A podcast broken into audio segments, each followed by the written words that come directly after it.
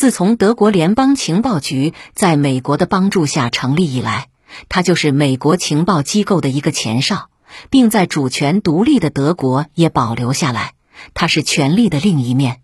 按照默克尔的逻辑，没有他是不行的。生活总有阴暗面，即使你站在正确的一边，也要大度一点。没有谁会像默克尔一样总是站在正确的一边，即使是他，还总是要不断调整。自由，美国就是为了他呀。他把这个国家的稳定最终也归功于他的自由。默克尔传记的作者，南德意志报国际部主任，同时也是知名的美国依赖论者斯特凡·科内柳斯在《安格拉·默克尔总理和他的世界》一书中写道。科内柳斯的评论与默克尔的信条颇为一致。他引用默克尔的话说：“将我们欧洲人聚集并团结在一起的，是对自由的共识。”科内柳斯揭示了默克尔的基本原则：德国的政策绝不可能违反美国的利益。整个德国的遗产在安格拉·默克尔身上得到了特殊的表现。这位来自东德的总理偏爱东欧。他几乎以某种个人补偿的方式这么做，这产生了一个问题：默克尔以欧洲代孕母亲的身份解决波兰、波罗的海国家与俄罗斯之间的历史矛盾，这种努力在政治上是无效的。国家创伤只能以其自身的认同和当事人的直接接触来愈合，而不能通过对别人的痛苦感同身受的代理人的调解来平复。此外，这种尝试还长久的损害了德国与俄罗斯的关系。普京与默克尔对权力和手腕的共同偏好，同样不能让沟通变得容易。他们俩有着共同的烦恼：一个人总能透过另一个人的公开声明看到他他的底牌，并且很可能会发现对方根本就没有总体规划。西方政治家中，安格拉。默克尔跟克里姆林宫打过的电话最多，但是拿起听筒并不意味着能够自动认识到对方的利益，遑论认同他了。对于德国总理来说，普京生活在另一个世界。他曾悄悄告诉贝拉克·奥巴马，他不确定普京是否仍和现实世界有联系。默克尔在第二天的《纽约时报》上看到了自己的这段话。而这另一个世界也与我们息息相关。认识到这一点是一个艰苦的学习过程，需要熬过这个过程的不仅仅是德国总理府。除了拥有对美国不可动摇的信念之外，默克尔还缺乏对正确的时间点和他国历史的敏感性，后者不止一次的引发了很难再次察觉到的误解。文化智力这一概念。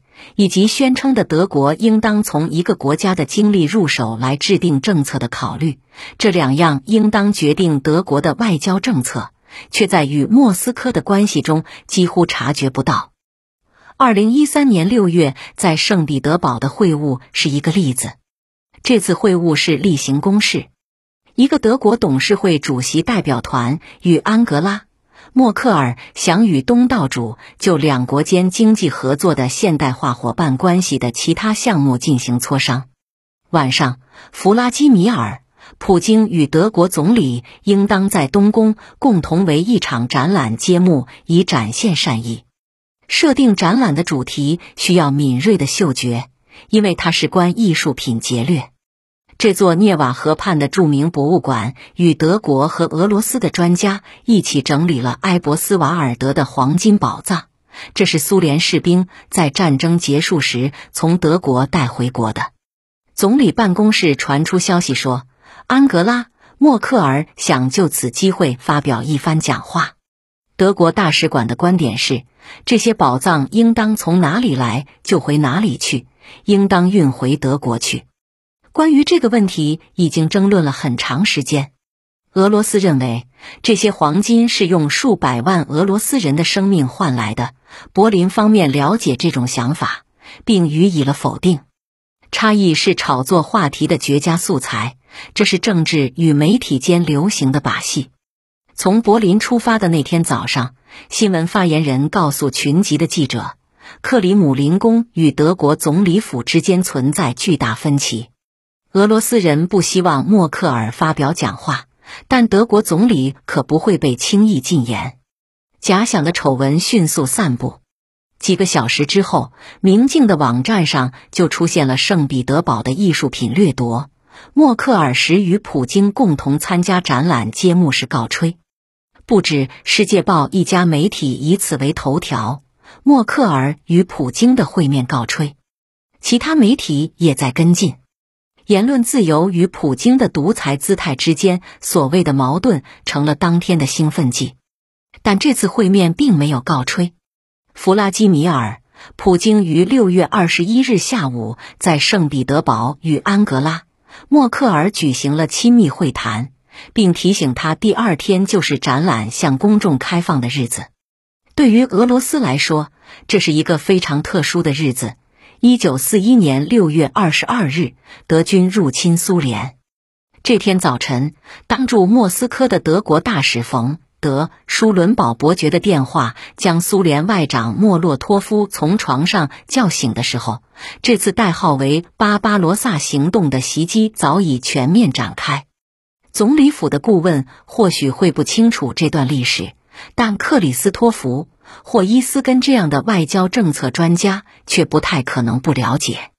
对于俄罗斯总统来说，德国在这一天发表将这些黄金宝藏运回德国的言论，是国内政治上的一次侮辱。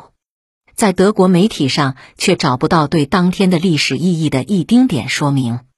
在弗拉基米尔·普京看来，过去几年是一段陌生化的时期。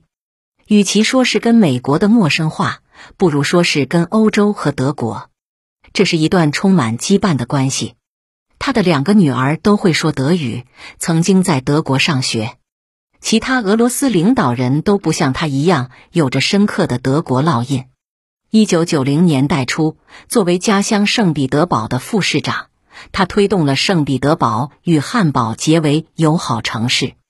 在他的第一个总统任期内，法学家、前汉堡市长亨宁·福舍劳与一小群德国法学家定期造访俄罗斯。为他制定新宪法提供咨询，更不用提格哈德·施罗德这位社会民主党人、德国前总理了。在他第一次与弗拉基米尔·普京会面之前，外交顾问曾强烈建议不要跟普京握手，但他却和普京成了密友。德国与俄罗斯在政治层面上的特殊关系今天已经结束了，在德国总理府里。早就流行起了政权更替这个概念。